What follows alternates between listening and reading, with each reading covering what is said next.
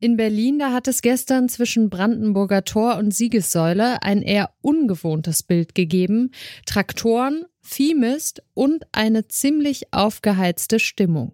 Das ist keine Androhung, das ist kein Wink mit dem Fähnchen, das ist eine klare Ansage. Wenn diese beiden Maßnahmen nicht gestrichen werden, und zwar ersatzlos gestrichen werden, dann kommen wir wieder, nicht nur nach Berlin, dann werden wir ab 8. Januar überall präsent sein, in einer Art und Weise, wie es das Land noch nicht erlebt hat. Wir nehmen das nicht hin. Die Worte von Bauernverbandspräsident Joachim Ruckwied auf der Demonstration, die sind eindeutig. Die Landwirtinnen haben genug von den Sparplänen der Ampelregierung. Die sehen vor, dass Dieselsubventionen für die Landwirtschaft wegfallen und dass auch für landwirtschaftliche Fahrzeuge wie Traktoren die Kfz-Steuer gezahlt werden muss. Wie hart treffen diese Einschnitte die Landwirtschaft in Deutschland? Darum geht's in dieser Folge. Ich bin Alia Rentmeister. Schön, dass ihr zuhört. Zurück zum Thema.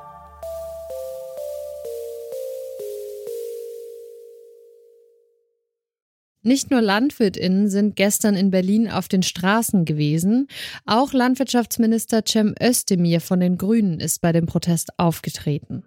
Zwischen vielen Buhrufen hat er den wütenden Demonstrierenden Folgendes sagen können.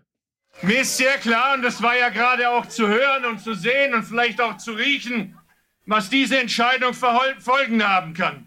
Deshalb kämpfe ich im Kabinett dafür, dass es in dieser Härte nicht kommt.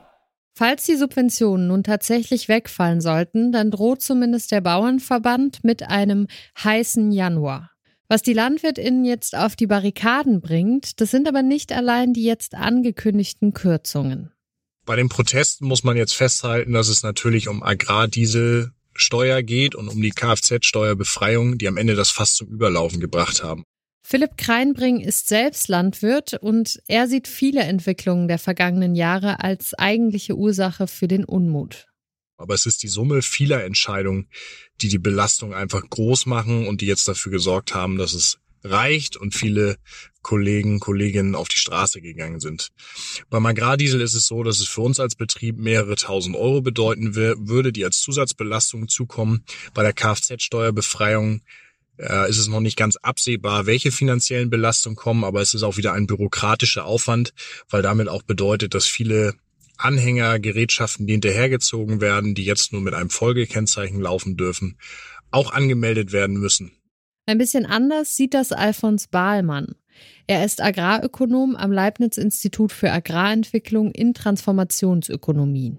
Die Streichungen sind grundsätzlich zu verkraften, wenngleich es natürlich, weil es so plötzlich kommt, ein schmerzhafter Einschnitt in die Einkommen der Landwirte ist. Ballmann schätzt, dass die fehlenden Subventionen die landwirtschaftlichen Betriebe im Schnitt bis zu 3000 Euro pro Jahr kosten könnten. Eine Existenzbedrohung ist das für die meisten zwar nicht unbedingt. Es kann aber natürlich dazu führen, dass es einige Betriebe gibt, die einfach aus, aus Frustration nicht mehr weitermachen wollen. Das heißt aber nicht, dass die Produktion deswegen geringer wird. Dann werden Nachbarbetriebe deren äh, Produktionskapazitäten, insbesondere Flächen übernehmen und äh, sich freuen, wenn sie ihren eigenen Betrieb etwas vergrößern äh, können. Die Änderungen sind vor allem problematisch, weil sie ohne Vorwarnung kommen, sagt Bahlmann. Und die Frustration in der Branche, die ist halt eh schon ziemlich groß.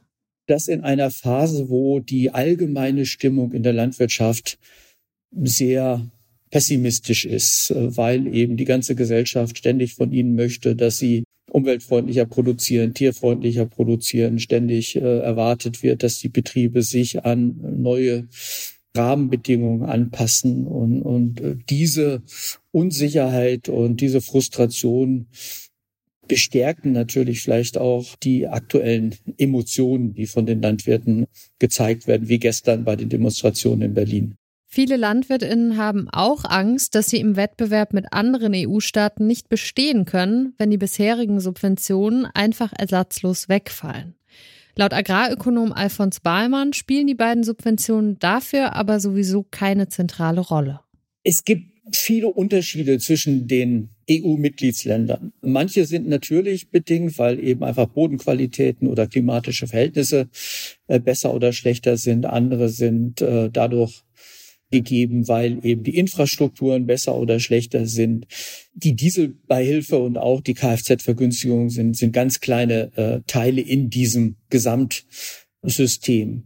Das zum einen. Zum anderen ist es eben einfach so, dass die Landwirte mittelfristig natürlich über ihre Pachtgebote auf den Bodenmarkt sehr gute Möglichkeiten haben, auch diese Kosten hier innerhalb des Produktionssystems in Deutschland einzupreisen. Und äh, insofern zieht dieses Argument einer, einer Wettbewerbsverzerrung, was eben aktuell auch immer wieder von Bauernverbänden vorgebracht wird, nicht wirklich.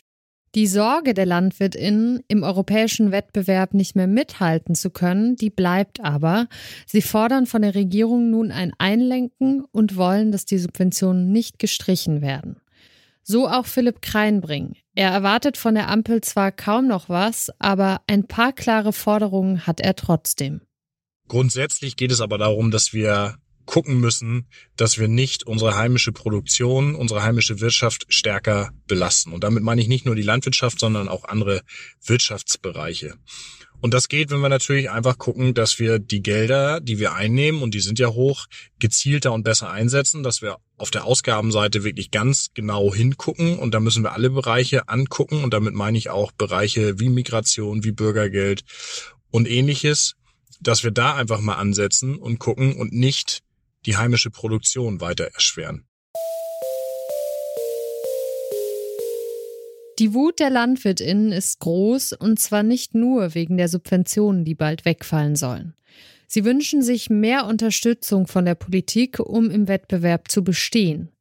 Den Unmut, den hat die Bundesregierung offenbar erkannt. Ob sie ihre Sparpläne aber ändert und so den vom Bauernverband angedrohten heißen Januar noch abwenden kann, das bleibt abzuwarten. Das war's von uns für heute. Die Redaktion für diese Folge hatten Naomi Asal und Lars Fein. Produziert hat sie Florian Drexler und ich bin Alia Rentmeister. Ciao. Zurück zum Thema vom Podcast Radio Detektor FM.